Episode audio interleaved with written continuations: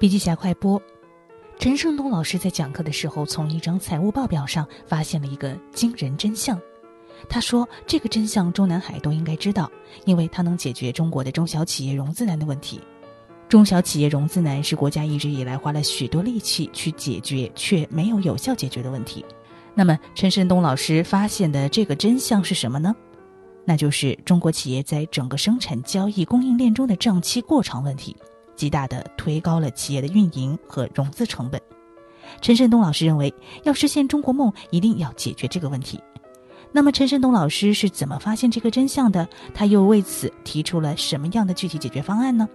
陈胜东老师的这个方案是否真的能够解决这个困扰中国多年的老大难问题吗？